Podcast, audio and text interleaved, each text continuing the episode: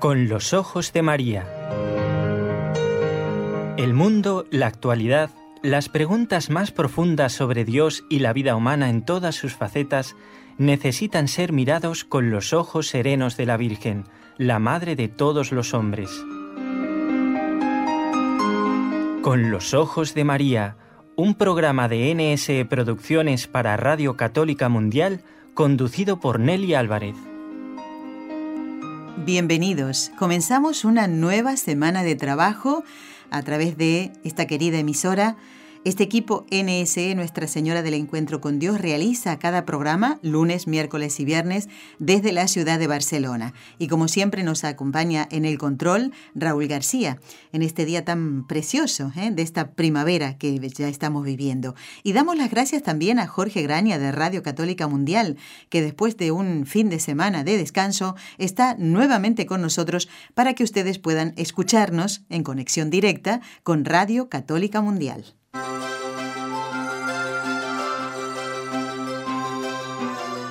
El viernes dejamos una tarea. La publicamos en el Facebook. Y vamos hoy a dar una nueva oportunidad a los que no han podido participar. Estamos viendo que algunas respuestas llegan un poquito tarde. Entonces, vamos a ver si por lo menos hoy, ¿eh? porque dentro de un tiempo vamos a hacer una nueva pausa en, esto de las preguntas por una razón muy especial. Hoy vamos a repetir en el final del programa las preguntas del viernes. ¿eh?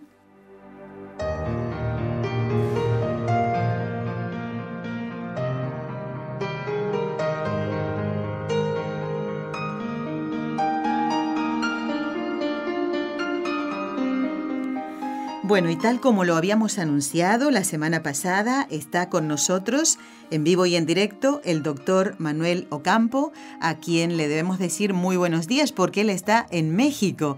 Eh, doctor, bienvenido de nuevo al programa Con los Ojos de María. ¿Preparado para este programa que, bueno, nos servirá para meditar sobre los últimos tiempos? ¿Cómo se encuentra, doctor?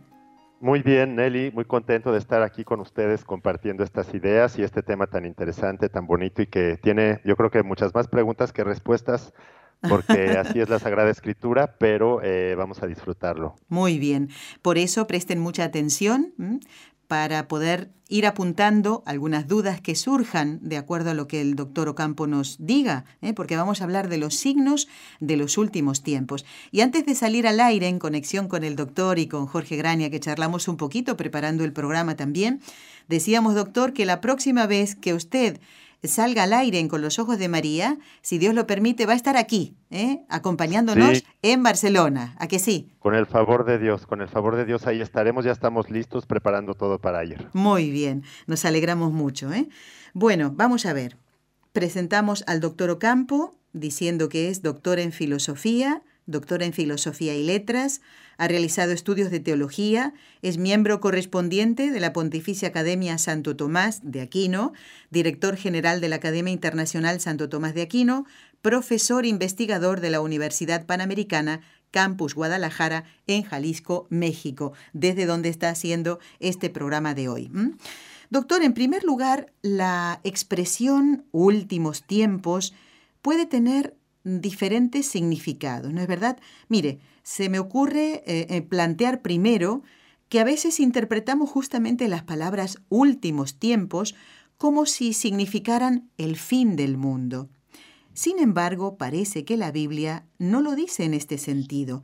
Recién lo presentábamos diciendo que usted es tomista. ¿Qué nos dice sobre esto Santo Tomás de Aquino? Bueno, eh, Nelly, aquí Santo Tomás obviamente eh, es muy claro, es muy preciso siempre como, como él es. Y eh, bueno, desde luego, eh, tanto Santo Tomás de Aquino como la doctrina católica del, magisterio de la Iglesia Católica ha, declarado muy distintas estas dos cosas, aunque tienen alguna, alguna relación. Obviamente, una cosa es el fin del, del mundo, que es cuando va a terminar la historia, la historia intramundana, que es en la parucía, es decir, en la segunda venida de nuestro Señor Jesucristo, en el que se va a llevar a cabo el juicio final y en el que se va a declarar, digamos, la distinción entre la salud y la, con, la condenación, que es el, a, lo que más hace referencia Santo Tomás de Aquino. Santo Tomás no, no, no es muy catastrófico, que digamos, no le ah. gustan mucho las catástrofes y todo esto. Bueno, es que no le guste, sino que no lo ve desde, este punto de vista, sino más bien eh, el fin del mundo como la segunda venida de Jesucristo que nosotros anhelamos realmente y nosotros pedimos en todas las misas y siempre. Ven, Señor Jesús, es decir, que venga el Señor Jesús. Ahora, esto, ¿cuál es la diferencia con el fin de los tiempos?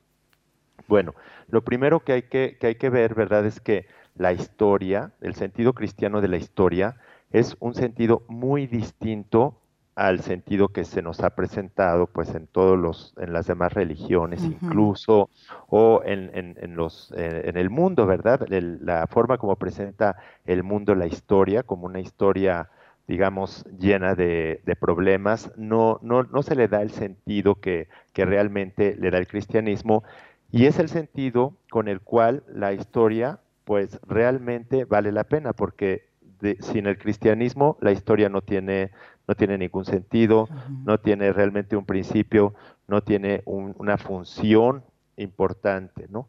Entonces, esta, esta historia, ¿verdad?, del, del, mundo, pues empieza desde la creación, dice Santo Tomás, ¿verdad? La creación, y luego tiene su centro en la encarnación, y cuando viene la encarnación, inicia el periodo que se llama el final de los tiempos, porque en realidad antes, ¿verdad?, de que el hombre cayera, ya había caído el demonio, ya había caído Satanás.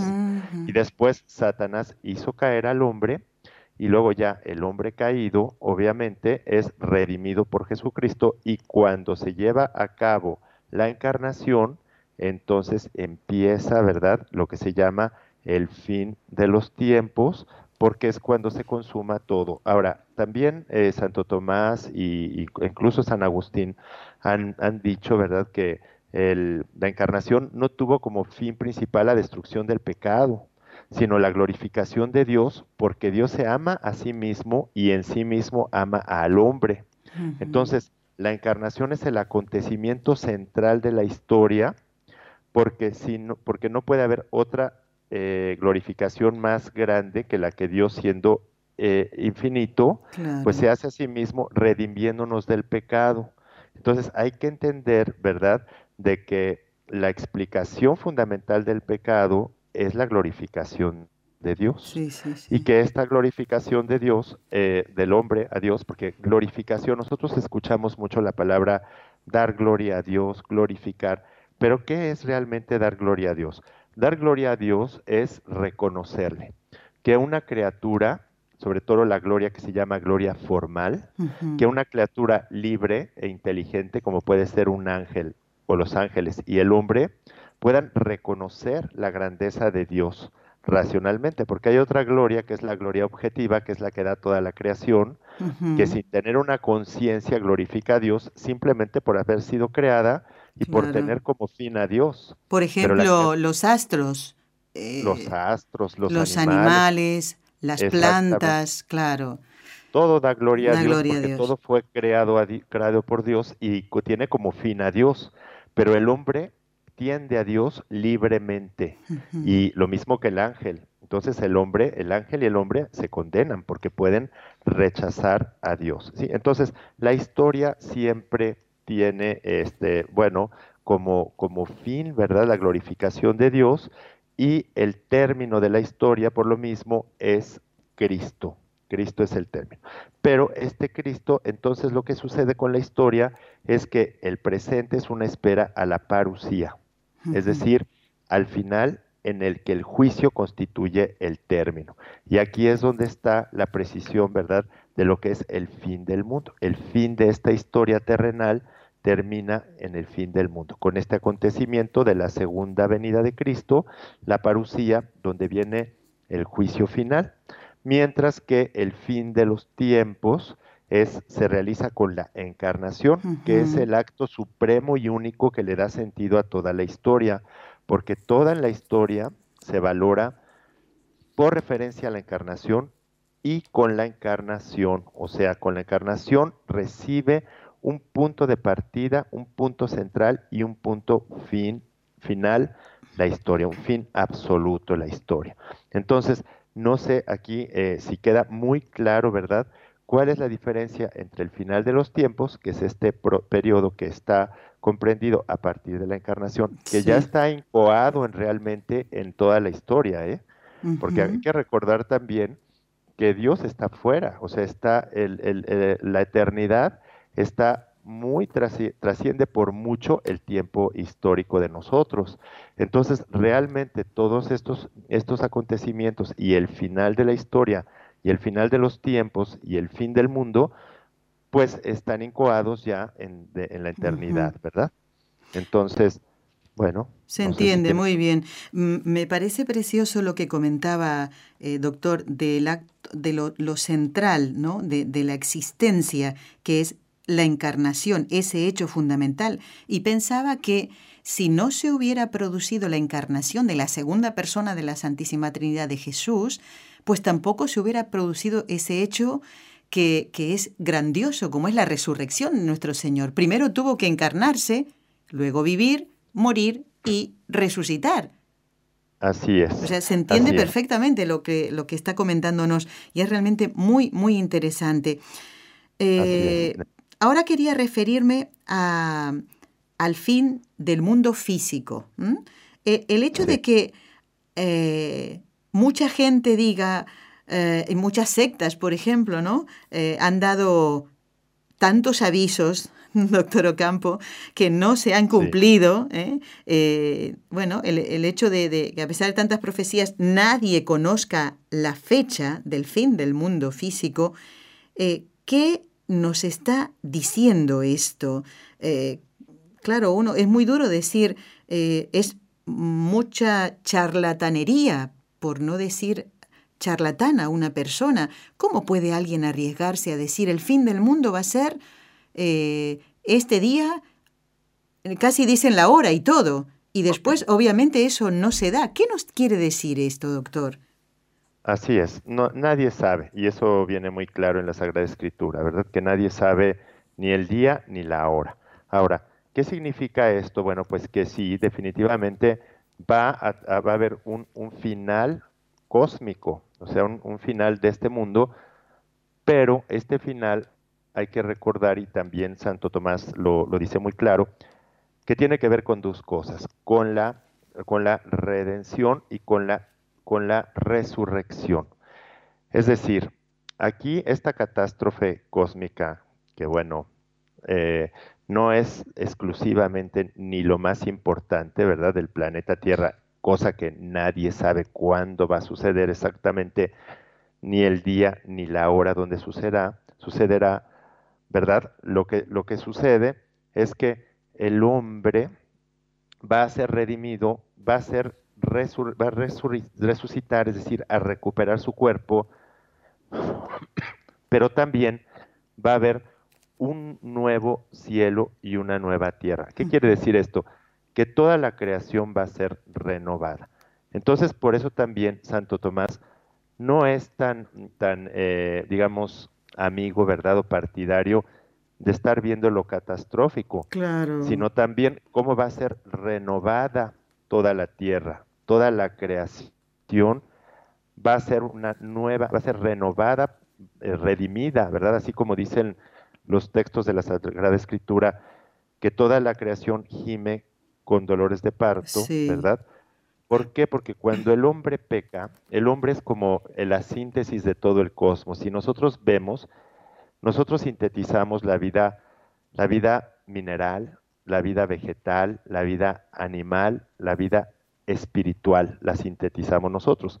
Y con Jesucristo se sintetiza esto y la vida divina, es decir, es el enlace entre lo terreno y lo divino, Jesucristo. Sí. Entonces se redime absolutamente todo y por eso la creación, cuando peca el hombre, eh, la creación se ve afectada. Todas estas calamidades que nosotros vemos son resultado del pecado, del pecado del hombre que ha, que, ha de ser restaurado. Bueno, que ya lo fue en realidad, pero que en la historia tiene que consumarse a través de estos acontecimientos en los que eh, vendrá, ¿verdad?, la resurrección de la carne, la, eh, digamos, la redención de todo el cosmos, de todo el universo, la restauración de todo el universo, y en este cielo, ¿verdad?, restaurado, y en esta tierra restaurada, pues ya vivir, ¿verdad?, eh, en comunión con Cristo. Claro, obviamente, después del juicio final, que es algo que, que Santo Tomás recalca mucho, ¿verdad?, el hecho de los dos juicios que hay, el juicio particular cuando nos morimos, pero después el juicio final en el que todos vamos a resucitar y no quedará nada oculto, es decir, todos vamos a saber todo, absolutamente todo lo que debemos saber y, eh, vamos a saber también eh, si vamos a hacer, nos vamos a condenar o Dios no lo quiera, o nos vamos a, salvar y a vivir en este cielo nuevo y en esta, en esta tierra, nueva.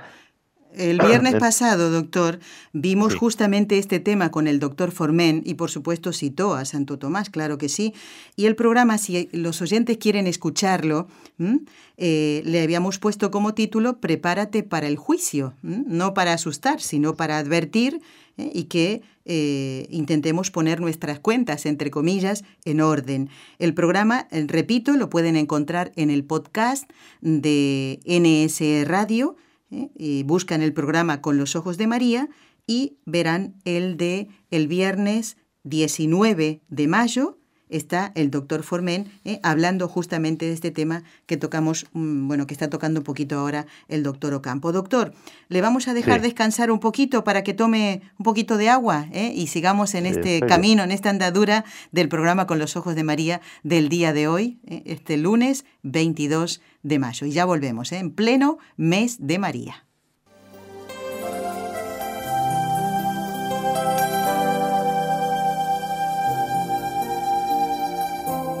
Estás escuchando en Radio Católica Mundial el programa Con los Ojos de María, en vivo y en directo, presentado por el equipo Nuestra Señora del Encuentro con Dios desde Barcelona.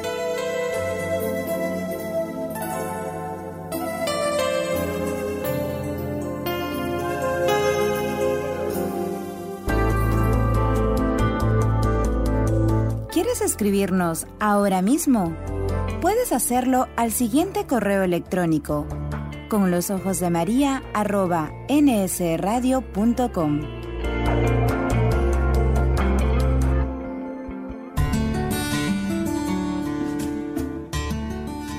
Intención de oración del Papa Francisco para el mes de mayo. Por los cristianos de África, para que den un testimonio profético de reconciliación, de justicia y paz imitando a Jesús misericordioso.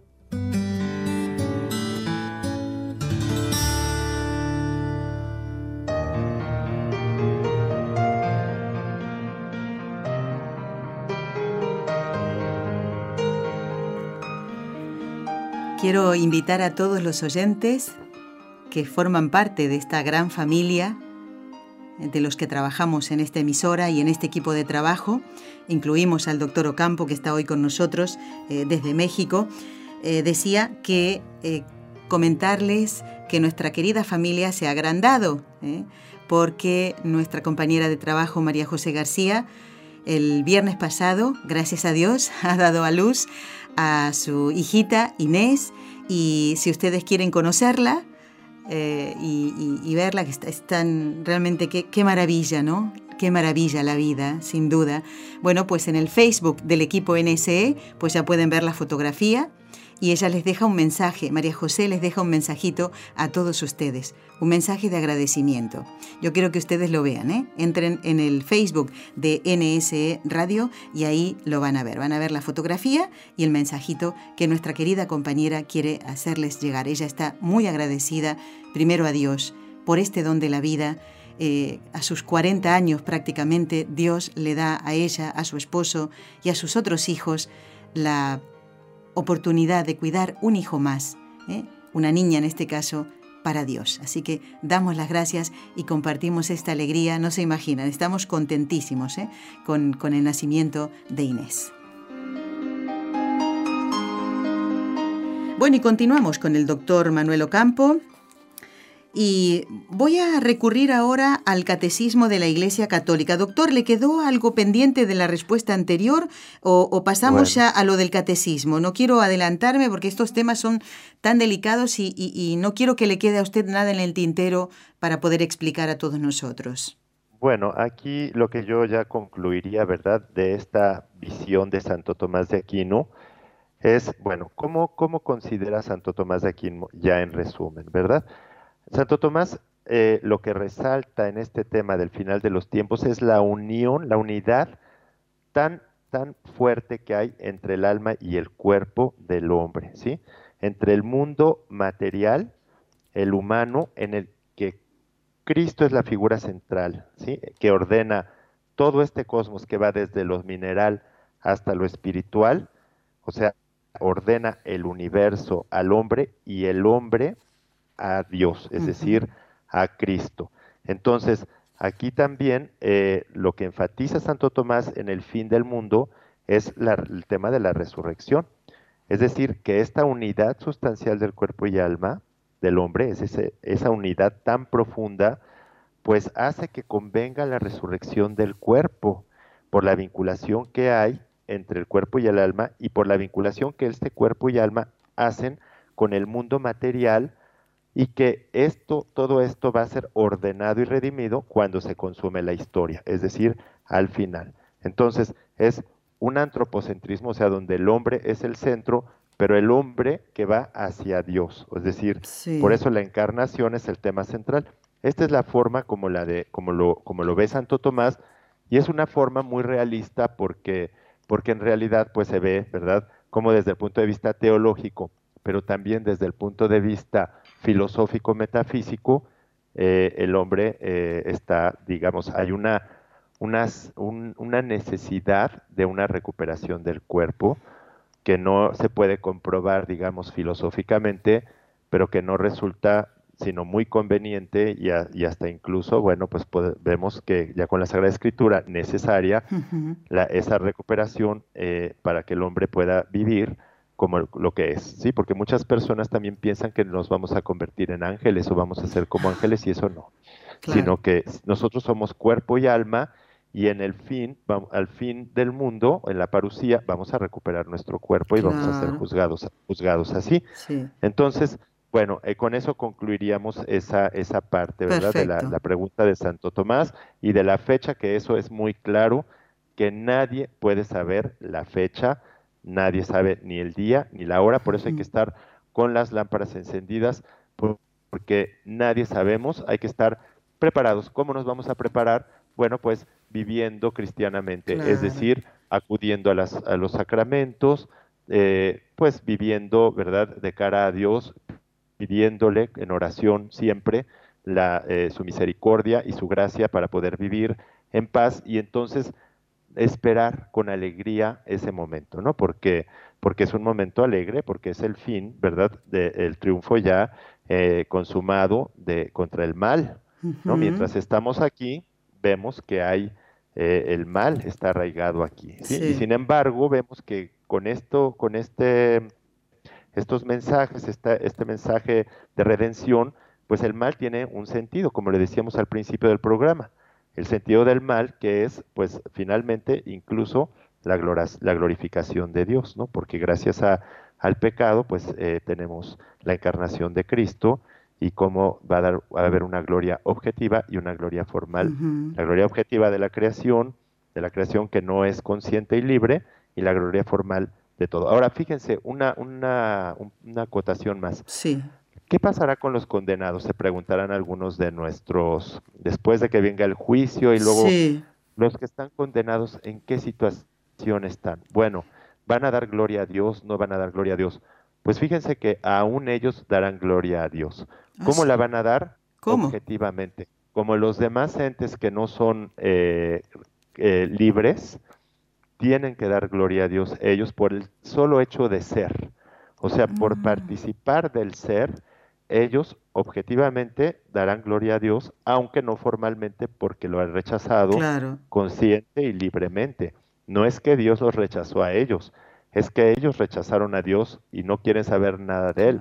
Pero en esta creación donde todo depende de Dios, aún ellos mismos y el mismo infierno, pues tiene que dar gloria a Dios. Entonces, porque Dios es el, el eh, eh, bueno, pues es que nada, no hay, nada lo único que hay fuera de. Dios es la nada, exactamente, sí, sí, nada sí, se le escapa. Nada se le escapa. Entonces, esa es una precisión chiquita. Ahora podemos pasar a la siguiente pregunta. Bueno, doctor, tengo aquí el catecismo de la Iglesia Católica y quiero invitar a los oyentes si quieren tomar nota, porque a lo mejor no, no lo tienen en casa o tal vez tenían la idea justamente de tenerlo y de comprarlo, pero si apuntan los números, pues este, el que no lo tenga en casa, pues ya le animará, ¿eh? por lo menos a comenzar a leer estos puntos que se refieren a los últimos tiempos. Miren, en el eh, número 686 del Catecismo de la Iglesia Católica, leemos, es en los últimos tiempos inaugurados con la encarnación redentora del Hijo. Luego sigue esa parte, ¿no? Y en el número 585 leemos, Jesús anunció en el umbral de su pasión la ruina de ese espléndido edificio del cual no quedará piedra sobre piedra. Esto es en eh, Mateo 24, 1, 2. Y dice, sigue diciendo este número 585 del Catecismo de la Iglesia Católica. Hay aquí un anuncio de una señal de los últimos tiempos que se van a abrir con su propia Pascua. Y ahí cita otra vez a San Mateo en el capítulo 24 y San Lucas en el capítulo 13. ¿A qué últimos tiempos se refieren estos textos? Tal vez para nosotros, por lo menos para mí, puede resultar un poquito difícil entenderlo, doctor. Lo podemos aclarar, repito, en el número 686 y en el 585. Bueno, eh, sí, desde luego son textos que son un, un, poco difíciles, ¿verdad? De, porque es en esta, en esta parte, ¿verdad?, del catecismo de la Iglesia Católica, eh, se está hablando, si ustedes ven un poquito los que tengan su, su catecismo a la mano mm. y lo que, los que no lo tengan, pues aquí nos, eh, nosotros les vamos diciendo, está hablando sobre Jesús y el templo. Y aquí, eh, bueno, como en toda la Sagrada Escritura, hay una, una analogía entre lo que es el templo, aquel templo de Jerusalén, de Jerusalén ¿verdad? Sí. que todos hemos escuchado que existía físicamente, y el templo que representa este templo de Jerusalén, que es el cuerpo del mismo Jesucristo. Mm, ¿sí? ujú. Entonces, aquí por eso eh, a veces nos puede parecer un poquito complicado, ¿verdad? Porque está hablando Jesucristo del templo, ¿verdad? Y está, pero está hablando de un templo que van a destruir y que después él puede recuperar, ¿no? Eh, eh, restaurar en tres días, ¿no? Sí, Dice exactamente. Que no lo entendieron. entonces, Los fariseos no lo entendieron. Pues no, no lo entendieron porque él se refería a su, eh, eh, justo a lo que dice aquí, ¿verdad? Claro. A, a su propia Pascua, eh, su pasión, su muerte y su resurrección, claro. la resurrección de, de- de nuestro Señor Jesucristo. Entonces, bueno, eh, este es el sentido, ¿verdad?, que tienen este, este texto que conectamos con lo que nosotros habíamos dicho anteriormente, ¿verdad?, de los últimos tiempos. Como Cristo es el centro de la historia y como esta pasión, muerte y resurrección es eh, donde se, sobre todo con la encarnación, a partir de la encarnación se inauguran la- los últimos tiempos, bueno, pues durante la Pascua, digamos que viene eh, esta restauración del edificio que se cae, en donde dice no quedará piedra sobre piedra, bueno, pues aquí eh, la propia Pascua de Jesús es la propia pasión de nuestro Señor Jesucristo, la destrucción, ¿verdad?, de su cuerpo, es decir, del templo, cuando es clavado en la cruz, pero después viene la resurrección, es decir, la restauración del templo, que es su mismo cuerpo. y con él el cuerpo de todos nosotros, ¿eh? porque eh, con eso ya entra una nueva edad de la historia de la salvación, que es esta, la del fin de los tiempos, y en donde todos vamos a ser resucitados con cuerpos además gloriosos, como seguramente lo habrá explicado hermosísimamente el doctor Eudaldo Forme. Así es, así es. Doctor, eh, vamos a hacer una pequeña pausa recordando a los oyentes los teléfonos por si alguno tiene una duda y quiere llamarnos y preguntarle a usted directamente. Igualmente hay preguntas todavía, pero hacemos esta pequeña pausa y enseguida volvemos.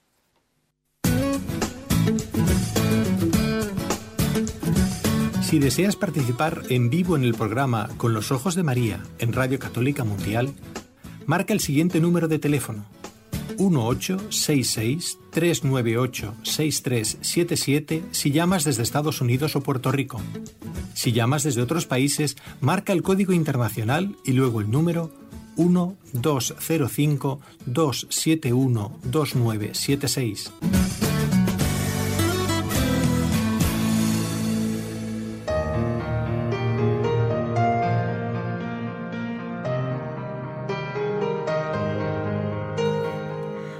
Seguimos en este mes de María preparando nuestra próxima peregrinación a Fátima con motivo del centenario de las apariciones. Cien años de este mensaje que María, la Madre de Jesús, nos ha dejado. A través de estos mensajeros, Santa Jacinta y San Francisco Marto, y de la sierva de Dios, Lucía, que ya está muy avanzado su eh, proceso de beatificación y canonización. Y mm, cada vez, doctor, le cuento y a los oyentes también nos asombramos más desde lugares insólitos.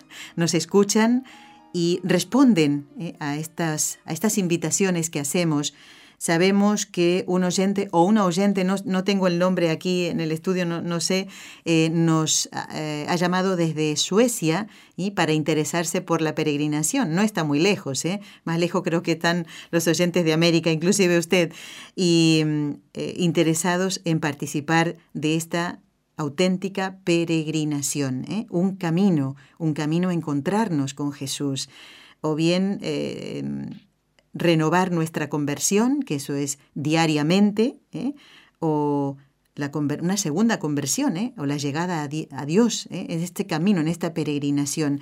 Pero la intención es esta, de acercarnos a nuestro Señor. ¿Y cómo? De la mano de María. Estaba leyendo, doctor, repasando un poquito las palabras de Santa Jacinta Marto, y ella decía, si los hombres supiesen lo que es la eternidad, harían todo para cambiar de vida. Ella lo dice así, es evidente que esto no pudo haber salido eh, de una niña tan sencilla si no hubiera sido inspirado por el Espíritu Santo, ¿verdad? Y por nuestra Madre, la Virgen Santísima. Si los hombres supiesen lo que es la eternidad, harían todo para cambiar de vida.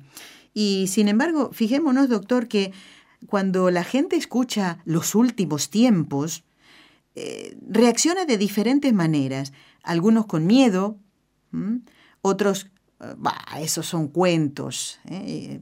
Siempre tratamos de encontrar una excusa para seguir viviendo a nuestra manera, como nos dé la gana, ¿no? Inclusive, esto, como usted decía, no es para, para meter miedo, pero hay que pensar en estas cosas. Sin embargo, los profetas dan un sentido de esperanza. Y como tengo aquí el catecismo de la Iglesia Católica, voy a, recurrir a él otra vez, doctor. Mire, para leer, en el número 715 dice así, en los últimos tiempos el Espíritu del Señor renovará el corazón de los hombres, grabando en ellos una ley nueva. Reunirá y reconciliará a los pueblos dispersos y divididos, y transformará la primera creación, y Dios habitará en ella con los hombres en la paz. Hasta aquí el número 715 del Catecismo. Y voy a añadir, ya que hablábamos del mensaje de Fátima, eh, el hecho de que la Virgen en ese mensaje reconocido por la Iglesia dice, al fin mi inmaculado corazón triunfará. Doctor, ¿a qué triunfo se refiere? A lo mejor nos falta fe y esperanza para aceptar esta buena noticia, ¿no le parece? Bueno, sí, desde luego que sí, y si lo conectamos con, Fátima, pues se torna todavía esto más interesante, a la vez que también más hermoso. Y, eh, aquí en este punto, pues a mí también me, me gustaría hacer referencia a San Agustín, Bien. A, la, a la ciudad de Dios, en donde él presenta dos ciudades.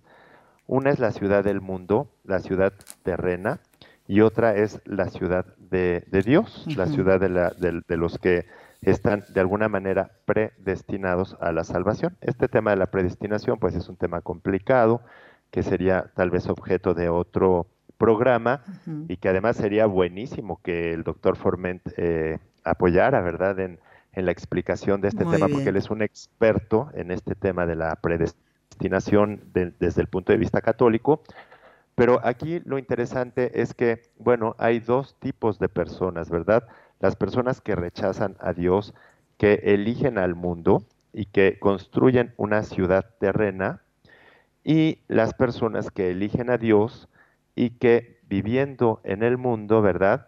Van conformando lo que es la ciudad eterna, la ciudad de Dios, que además, como lo hemos comentado en otras ocasiones, tiene tres, o sea, están lo, eh, tres, eh, digamos, eh, tres formas de darse, ¿no? Una es aquí, los que estamos aquí en esta vida, peregrinando en la tierra, en donde el bien y el mal está mezclado y en donde aparentemente, ¿verdad? En apariencia todos somos iguales, pero en el fondo unos están optando por el mundo, como tú lo dices, ¿verdad? No se preparan y van eh, en, aras de, sí mismos, de su egoísmo y de vivir en una mundanidad, y otros lo que es eh, los que están, eh, digamos, en el purgatorio, ¿verdad? Y en el purgatorio ya están los que se van a, salvar y a condenar separados, y luego los que están en el cielo en la bienaventurada. Pero aquí en este, en la vida bienaventurada, pero aquí en este mundo, ¿verdad? El, el mal y el bien, el mal están completamente mezclados, el trigo y la cizaña. Sí. En la parucía, en el fin del mundo, van a quedar totalmente separadas estas dos ciudades. Cuando venga la parucía, es decir, la segunda venida de Jesucristo, el juicio final, ahí sí ya va a quedar total, totalmente separado. Pero bueno, ¿qué tiene que ver esto con Fátima y todo? Bueno, pues eh, también eh, la Sagrada Escritura, ¿verdad? La revelación nos habla de una gran tribulación al final.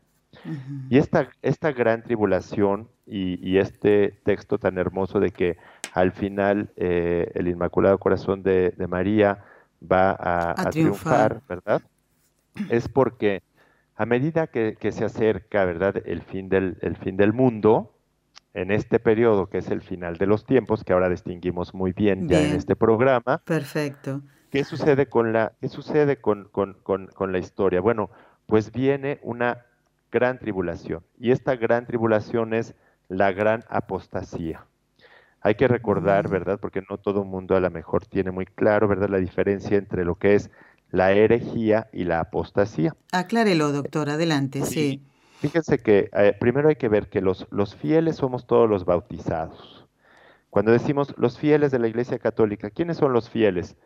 Pues los bautizados, los laicos, los religiosos, los sacerdotes, los obispos, todos, el Papa, todos somos fieles porque somos bautizados. Los infieles son los que no han sido bautizados. Pero luego dentro de los fieles, algunos puede, alguno puede ser hereje. El infiel no es hereje porque no está bautizado, no ha recibido el don de la fe por el bautismo y entonces no puede ser hereje. Pero el que está bautizado sí puede ser hereje, es decir, negar alguna verdad de fe, rechazar que, que debería conocer, que debería conocer, ¿verdad? O que conoce pero que no acepta Efectivamente. voluntariamente y al no conocer, al no aceptarla, entonces cae en la herejía. Pero la apostasía, que en el fondo toda herejía es una apostasía porque hay tal unidad en la revelación que el que no cree en una cosa, pues realmente ya no ya perdió la fe, ya no tiene. Pero la apostasía es el rechazo total a todos los contenidos de la fe, ¿sí?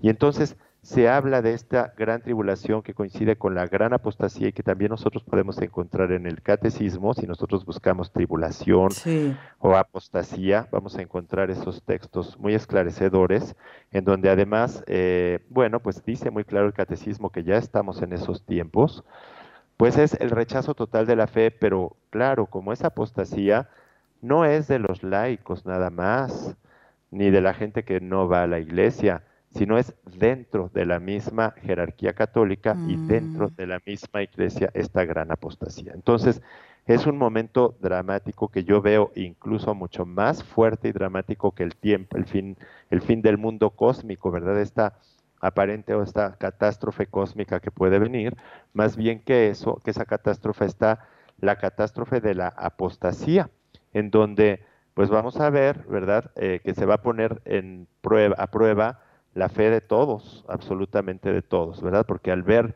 que apostata, ¿verdad?, el, el cristiano, el católico, pero en todas, en todos sus estados de vida, ¿verdad? Soltero, casado, eh, religiosos, religiosas, sacerdotes, este, obispos, etcétera, esta gran apostasía, pues ese resto, ¿verdad?, que va, va, a quedar atribulado, ¿verdad?, en esa tribulación tan grande, pues quedará muy desconcertado y puede caer en la, en la confusión. Entonces, por eso la Virgen, ¿verdad?, en todas sus apariciones en las que están aceptadas por la Iglesia autorizada, pues nos habla de la conversión, nos insiste en la oración, en la oración por la conversión, por la conversión de nosotros, por la conversión de los sacerdotes, porque al final eh, está, bueno, esto va a producir, ¿verdad? está produciendo ya, como lo dice el catecismo, un desconcierto muy grande, pero al final tenemos esta esperanza de este mensaje de la Virgen, que es que su inmaculado eh, corazón va a triunfar. O sea, tenemos que estar tranquilos, porque cuanto más confusión veamos y cuanto más apostasía veamos y cuanto la tribulación sea más grande, más cerca está de salir el sol. es decir, de que triunfe la Virgen, que fue la que desde pues, el Apocalipsis, ¿verdad? Eh, en el capítulo 3, ¿verdad? En el versículo 15, pues le aplastará la cabeza al demonio.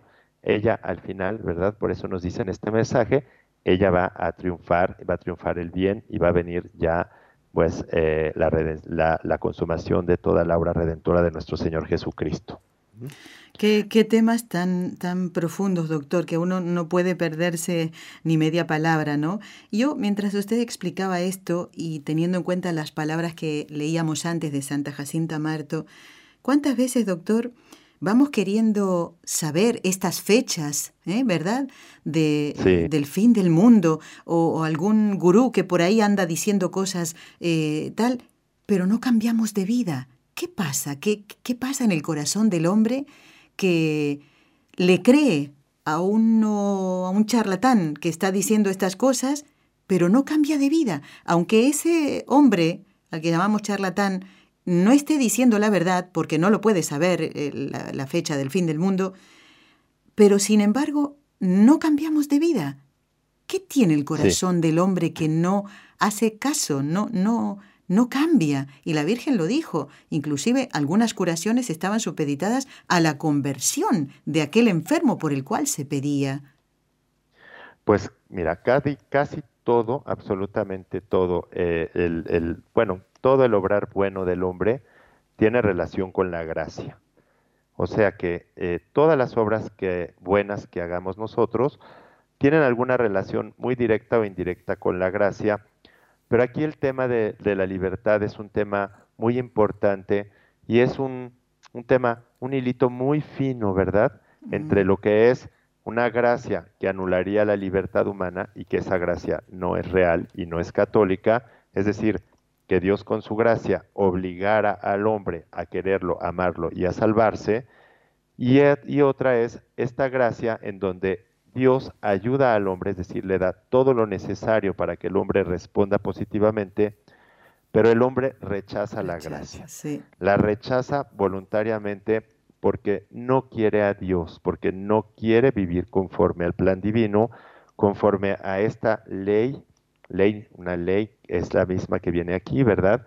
En, eh, el, texto del 715 del catecismo que tú mencionas, ¿verdad?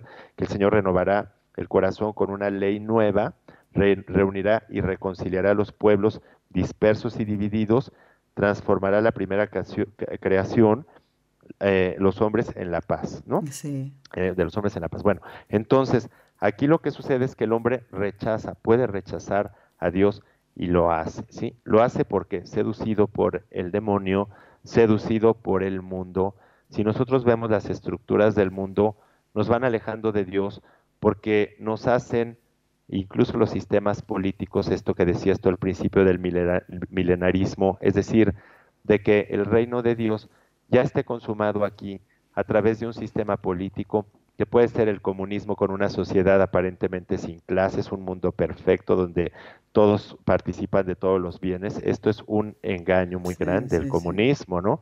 Porque es quitar el reino de Dios, hacerlo a un lado y decir, es que el reino de Dios es aquí ya lo que organizamos los hombres en una sociedad sin clases, o el capitalismo en donde el reino de Dios es un mundo próspero, donde todo es como Disneylandia, como Disney World, o sea, eh, grandes lujos, grandes eh, viajes, un dominio de la naturaleza por medio de la tecnología, los avances médicos, que no es que todo esto esté mal, no es que, que esté mal que queramos tender a una sociedad más, eh, más justa, más equitativa o a la prosperidad económica, pero si esto lo colocamos en, al margen en el centro, claro, o en el centro, en lugar de, lo que Dios nos ha enseñado, entonces optamos por ese mundo, es decir, por una redención eh, ficticia hecha por nosotros mismos y entonces rechazamos a Dios. Este, esta organización del mundo va favoreciendo a que la persona finque sus expectativas, sus expectativas aquí,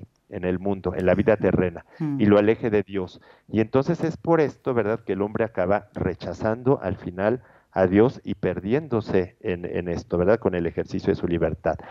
¿Qué es lo, por qué sucede esto también? Sucede porque el hombre se aleja de la oración, de, la, de los sacramentos. Es muy importante no separarse de los sacramentos y al rechazar el sacramento y al rechazar la oración, rechaza a Dios y va optando poco a poco por el mundo. Y entonces esto va siendo como una especie de, de quedar narcotizados, ¿verdad? Por el mundo y va muriendo el alma, va muriendo la conciencia hasta que se cauteriza. La conciencia cauterizada es una conciencia muerta en donde el hombre ya no se da cuenta de lo que hace mal y de lo que hace bien, porque ya no siente nada, ¿sí? La conciencia acaba apagada y, acaba, pues, ahora sí que eh, con el proyecto de la redención y de la salvación en la frustración, ¿sí? En la frustración eterna. Entonces, bueno, pues por eso hay que, hay que tener cuidado, ¿verdad? De, de vivir en la oración pero, y en la confianza en Dios. No, la confianza no es en nosotros mismos. No es decir, ay, es que yo voy a confiar en que esforzándome mucho voy a lograr ser bueno y, con mi esfuerzo lo voy a lograr. No, no, no. Mm.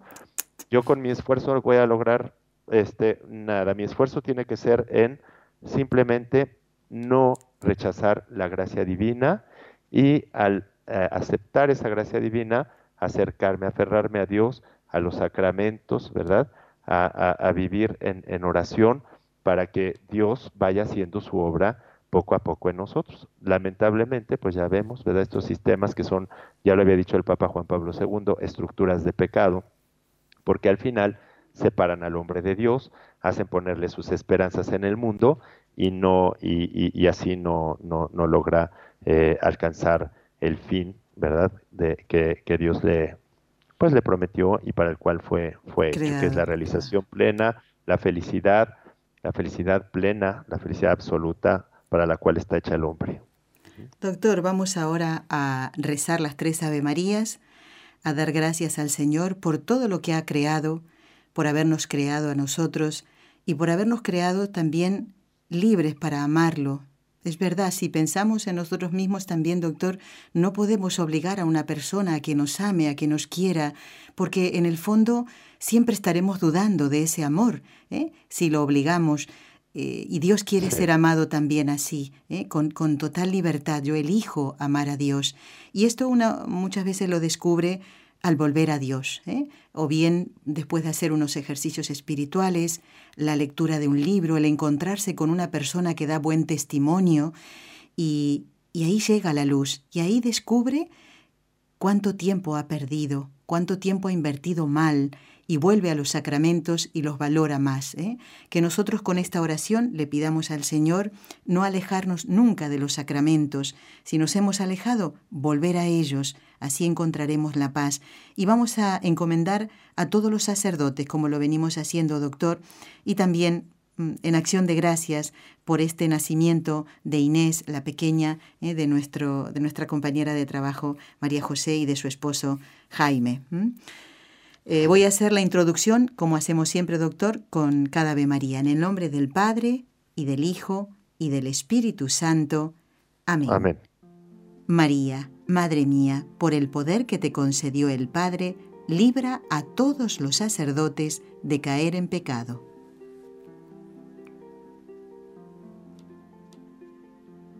Dios te salve María, llena eres de gracia, el Señor es contigo, bendita tú eres entre todas las mujeres, y bendito es el fruto de tu vientre, Jesús.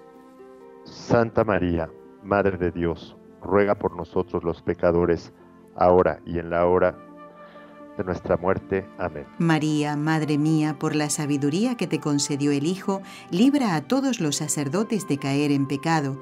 Dios te salve María, llena eres de gracia, el Señor es contigo, bendita tú eres entre todas las mujeres, y bendito es el fruto de tu vientre, Jesús. Santa María, Madre de Dios, ruega por nosotros los pecadores, ahora y en la hora de nuestra muerte. Amén. María, Madre mía, por el amor que te concedió el Espíritu Santo, libra a todos los sacerdotes de caer en pecado.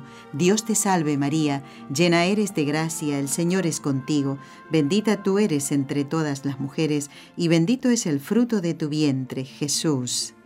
Santa María, Madre de Dios, ruega por nosotros los pecadores, ahora y en la hora de nuestra muerte. Amén. Dios Padre Todopoderoso, por intercesión del Inmaculado Corazón de María, te pedimos la santidad de los sacerdotes del mundo entero.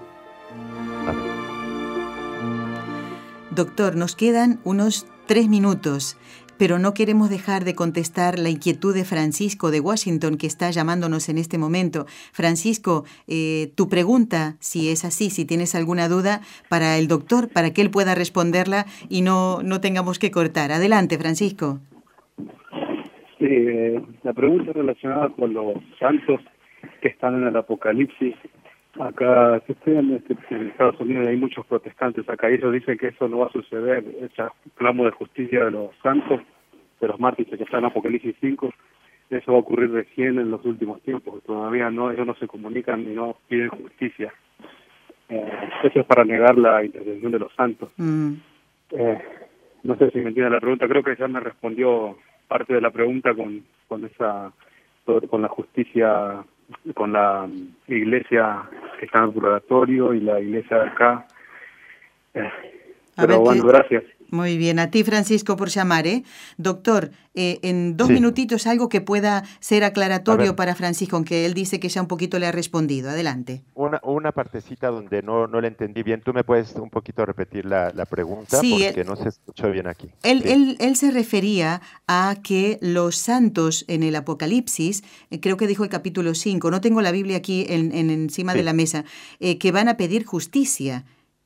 Y Ah, dice que los hermanos protestantes niegan esto porque niegan la intercesión de los santos. Yo no tengo Ah, la bueno. Biblia aquí, o en todo caso, a lo mejor podemos responder a esta pregunta cuando usted venga al estudio, doctor. Como No, quiera no, usted. Adelante. Está, está muy bien.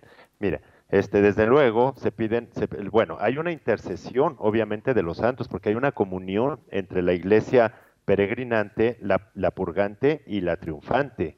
De modo que nosotros podemos pedir para que los de- que están en el purgatorio salgan al cielo, pero los que están en el cielo pueden pedir por nosotros también. O sea, hay una, una intercesión de ellos por nosotros, que eso es algo que los protestantes eh, niegan. sí. Y esto, este, claro, se clama por la justicia. ¿Por qué? Porque como lo hemos dicho otras veces, creemos que aquí podemos hacer lo que queramos y que no va a existir una justicia perfecta, porque en este mundo no existe esa justicia perfecta.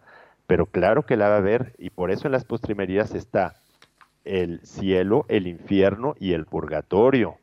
Y aquí podemos pensar que podemos ir por encima de quien sea, matar, robar o lo que creamos, y de todas maneras no va a pasar nada, y eso no es así. El problema del protestantismo, ¿verdad?, es que es eh, confiar en una gracia, ¿verdad?, una, una fe sin obras. No importa lo que hagas, finalmente ya Dios te redimió y todo es cuestión de la gracia y si Dios ya te predestinó para salvarte, hagas lo que hagas, no va a pasar nada.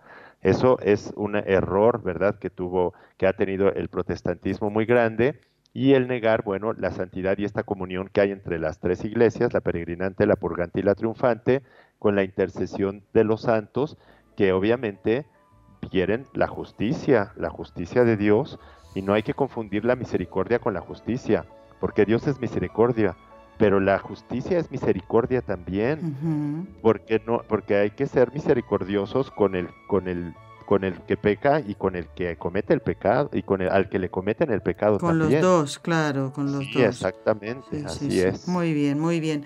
Doctor, quiero repetir las preguntas del concurso para que otros oyentes puedan participar. La primera es cómo se llamaba el soldado al que el Pedro cortó una oreja y la esposa del intendente de Herodes era seguidora de Jesús. ¿Cuál era el nombre de ella y de su esposo? Doctor Ocampo, gracias y hasta el mes que viene, si Dios quiere, que lo esperamos en el estudio. Hasta pronto y muchísimas gracias.